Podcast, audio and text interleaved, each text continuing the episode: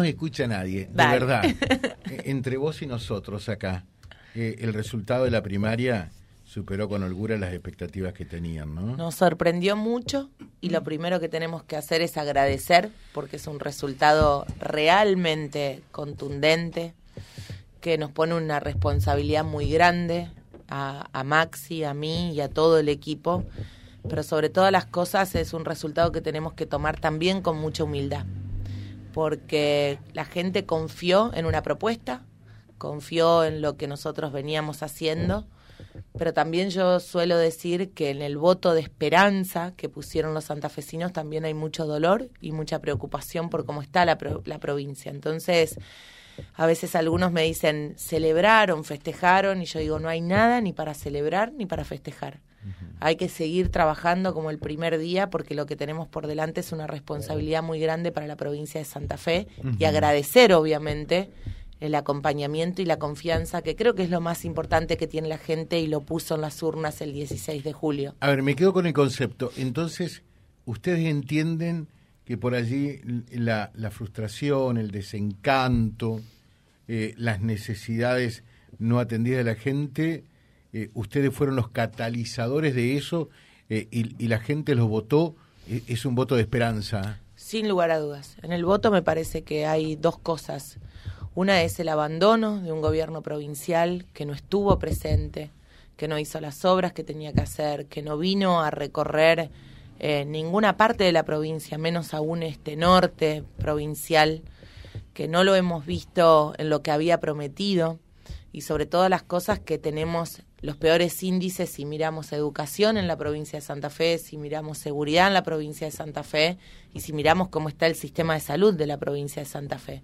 Y a eso le tenés que agregar obviamente infraestructura inexistente o cosas que se habían prometido para el norte, eh, y hablo específicamente de esta zona, como ese fondo de reparación histórica que decían que iban a hacer y que le pusieron cero pesos. Entonces, yo siento que eso se hizo sentir en las urnas pero también a eso la gente le puso la esperanza de que haya un gobierno distinto, la esperanza del cambio, no la esperanza en Maxi Puyaro, que vino, como dice Fedra, vinimos, recorrimos, estuvimos, que lo hicimos semanalmente, porque creo que entre los dos, al habernos dividido, estuvimos semanalmente recorriendo y eso vamos a hacer de cara al 10 de septiembre, pero después en nuestra gestión como gobernador y vicegobernadora de la provincia.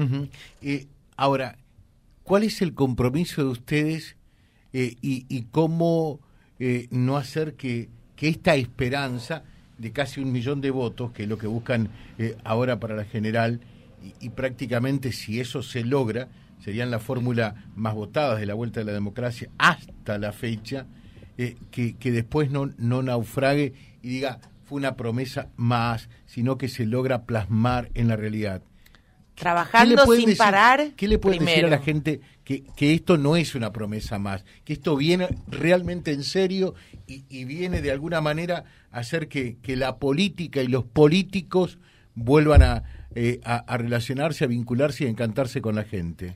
Primero porque vamos a trabajar sin parar y lo venimos demostrando que nosotros somos laburantes y vamos a trabajar de la misma manera cuando lleguemos al gobierno pero también porque nosotros tenemos un equipo que obviamente ese equipo va a estar representado por gente del norte santafesino, que va a ser parte de nuestro gobierno y eso sin lugar a dudas nos va a poner de lleno a que las necesidades que tienen y que hemos hablado mucho con Maxi acá, hemos hablado con cada uno de los sectores, pero sobre todo con los productivos que, son muy importantes para el norte y todo lo que tiene que ver con la infraestructura que falta, un poco lo que hablamos en la última reunión que tuvimos con algunos sectores acá, fue de crear una instancia de consejo, mesa de diálogo, para que realmente sea una prioridad que pongamos todos juntos en la mesa, ¿no? Que no sea un escritorio de Santa Fe el que diga cómo se va a intervenir, qué se va a hacer, qué obra pública es la prioridad, sino que sea un consenso de todas las partes del norte santafesino, porque entendemos que tiene que ser así, José. Entendemos que es desde acá de donde tienen que salir las demandas al próximo gobernador. Y, está claro, porque mm, yo sé que Gisela Escaglia eh, vive en Galvez eh, y conozco Galvez y, uno ve desde Santa Fe hacia el sur que realmente es todo un tejido, por ejemplo, y, todas son rutas asfaltadas y en gran medida eh, bastante bien mantenidas. Acá tenemos poco y son verdaderamente un desastre. Totalmente. Eso se va a cambiar el norte, pero de verdad, de verdad, va a ser una prioridad en el esquema de gobierno de ustedes. Va a ser una prioridad y nosotros tenemos dos cuestiones importantes acá, tres diría. La primera es que desde la provincia vamos a tener un diálogo continuo con cada uno de los sectores para pensar qué hay que hacer. Digo, qué es lo primero que tenés que hacer. También ustedes saben que hay acá algunos planes que son de recuperación del norte o de, de infraestructura a largo plazo que tienen algunos sectores que nos han presentado a Maxi y a mí y que básicamente lo que dicen es todo esto debiera hacerse en un plazo de 10 años, 20 años, no es a corto plazo, ¿no? Pero nosotros un poco lo que hablamos con Maxi también es que hay líneas de crédito que Santa Fe puede tomar. Y son líneas de crédito de inversiones que hay que tomar para que se paguen con el tiempo que necesita, porque no lo vas a poder hacer solo con fondos que tiene la provincia, pero que son inversiones de cara al futuro de 20, 25, 30, 40, 50 años de la provincia. Por eso nosotros también estamos, bueno, está el diputado Bastía, que había estado en Washington y fueron con Maxi en enero eh, o en ¿cuándo fueron Fabián? A ver, a, ver ah, no, porque él estuvo en el Banco Interamericano de Desarrollo y ahí aparecieron. Nunca habla. Nunca habla, pero es un tema importante, por eso me parece que es importante plantearlo. ¿Qué tal, Fabián Bastía? ¿Cómo le va? Buen día. Buen día, José. Muchas gracias. Muchas gracias por permitirme compartir la mesa acá con Gisela, con vos. Eh, nunca hablo porque siempre hay actores muy valiosos que creo que la gente del norte tiene que escuchar y bueno, ahora se da la oportunidad. Eh, cuando fuimos a Washington, eh, también estuvimos en, Miami Dade, que estuvimos en el centro de control de la policía de, del estado de Florida, eh, que realmente pudimos, como, es lógico, por cuestiones de seguridad. Pero en Washington nos reunimos con distintos actores del sistema financiero internacional, del BID y también del Banco Mundial, donde nosotros eh, eh, fuimos llevando carpetas para ganar tiempo. Esto fue los primeros días de noviembre, la primera semana de noviembre del año 2022 eh, y las tres carpetas que llevamos tenían que ver con infraestructura, con obra de infraestructura y para gestionar eh, líneas de crédito que tenían que ver con toda la accesibilidad y mejoras en las áreas portuarias que tenían que ver con las energías renovables, ocho parques eh, solares fotovoltaicos que en su momento habíamos dejado licitado cuando nosotros estuvimos en el anterior gobierno, a mí me tocaba estar en la EPE y la secretaria de Energía era Verónica Gese, en aquel momento nosotros licitamos ocho eh, parques fotovoltaicos y uno eólico, que pues lo dieron de baja, quedó todo en la nada, y también eh, fuimos para todo lo que tiene que ver con la accesibilidad de las distintas eh, pueblos y ciudades que tenemos en la provincia de Santa Fe, que son más de 30, que no tienen acceso pavimentado. Usted se va a encontrar, eh, seguramente acá en este departamento lo hay, que eh, santafesinos que no tienen acceso. No es, nosotros hoy en la era que estamos discutiendo toda la conexión eh, de lo que tiene que ver con, la conectividad, con la digitalización, hay gente que no puede salir por tierra. Sí, sí es cierto. Entonces fuimos con esas tres carpetas, pero lógicamente eh, nuestro objetivo es ampliar eh, absolutamente a distintas áreas donde hace falta obras de infraestructura y creemos que la capacidad de endeudamiento, no somos unos eh, irresponsables que vamos a ir a pedir créditos a, tontas y a locas, sí, de acuerdo a la capacidad de endeudamiento de la provincia, su capacidad de cumplimiento y lógicamente las prioridades, porque las obras se van a hacer, pero va a haber un rango de prioridades. Y ahí es importante algo, ¿no? Hay obras de infraestructura que se hacen en un tiempo, pero se pagan por varias generaciones porque son obras realmente eh, importantes, ¿no? Uno no puede pensar en un puerto y hacerlo con recursos propios mañana, ¿no? Eso sería muy difícil. Eh, Entonces estamos hablando... claro, pero también es cierto que en la medida, por ejemplo, que nuestro norte tenga infraestructura, eh, de lo que ustedes creo que también comenzaron a hablar, también lo hizo eh, Marconi, creo que Cocos también lo conoce perfectamente, que está acá, los bajos superidionales, por ejemplo, creo que son eh, inversiones productivas que van a traer un reditúo sensible y importantísimo. Y otra cosa, que haya definitivamente una ruta transversal, interprovincial o lo que sea, que una este norte de Santa Fe con el sur del Chaco y Santiago del Estero, ¿no? En el ahora Fabián seguro quiere decir algo, pero por decirte algo, en el plan de que nos ha presentado, por ejemplo, Crespo, así que es del norte de alguna manera. Pertenecemos al norte. Yo estoy de la 39 para el norte, somos norte, mm. somos norte. Permiso Gisela, lo que decís en el último viaje de Maximiliano, ya después de las elecciones, tuvimos una reunión que estuvo Coco, que estuvo Chacho Marcón y de otros actores, estuvo Fedra, eh, Carolina Castec, eh, y se trató el tema bajos ya con un aporte técnico muy importante con el ingeniero Recalde, y eh, estuvimos viendo el tema y también se debatió con distintos actores territoriales, no solo de acá, sino del norte del departamento, la, digamos, necesidad de lo que son las eh, rutas transversales y lógicamente eso va a merecer un gran debate y una capacidad de síntesis de tres departamentos. Porque si vamos a hablar de transversalidad, está claro que tenemos que llegar a 9 de julio. Sí, sí, está claro, sí. Claro.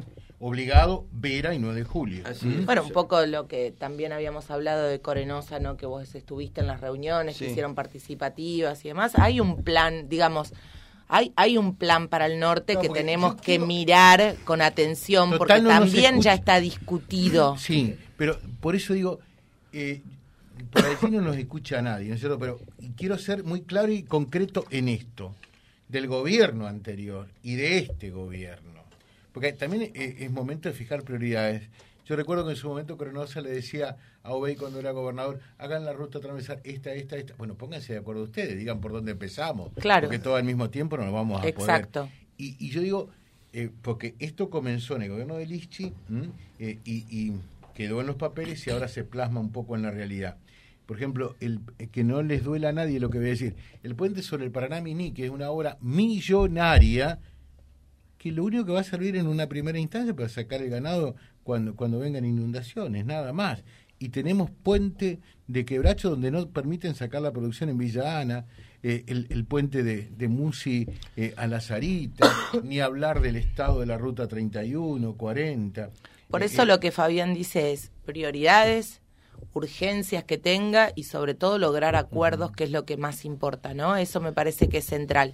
Y yo quiero incorporar un tema nacional, pero que es muy importante para el norte. no, pero con la obra, la Ruta 11. Eso es lo que yo te quería decir. Porque acá están preguntando por la... Por eso, por eso te decía, voy a poner un tema nacional. A ver. Porque para nosotros... Si, Maxi y Gisela Escaglia, que está aquí con nosotros, eh, llegan al gobierno, ¿qué va a pasar con la 11?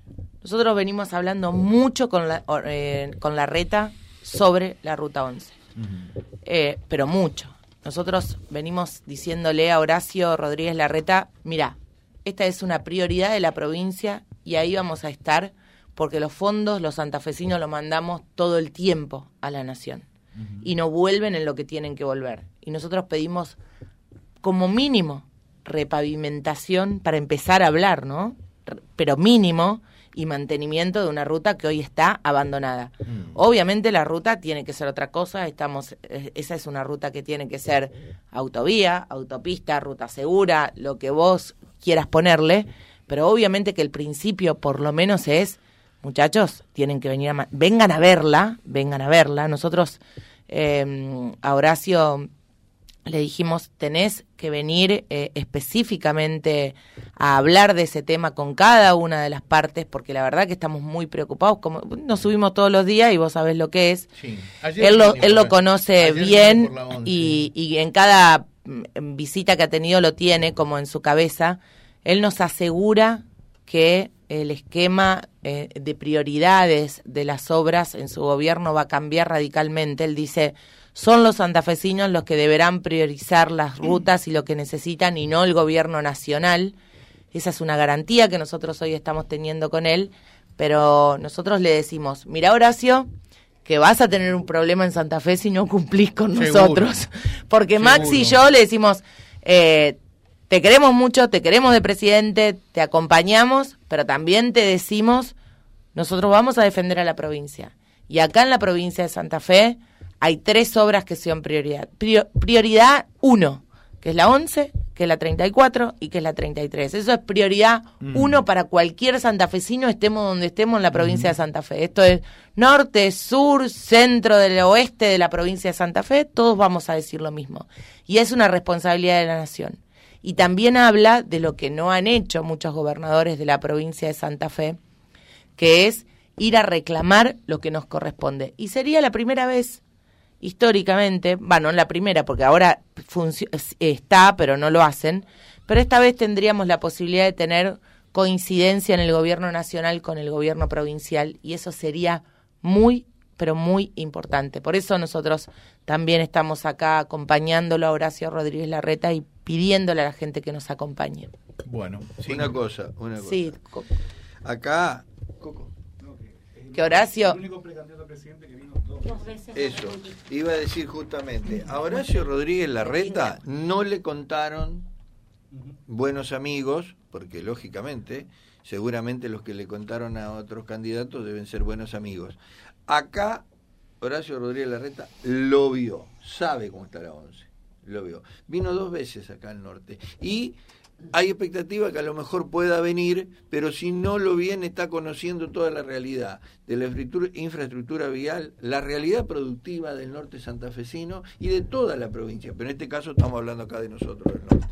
Perfecto. Mm, vienen las elecciones eh, a nivel nacional, las paso. Eh, acá trae Gisela Escaglia. La estaba mostrando, pero la mostrando.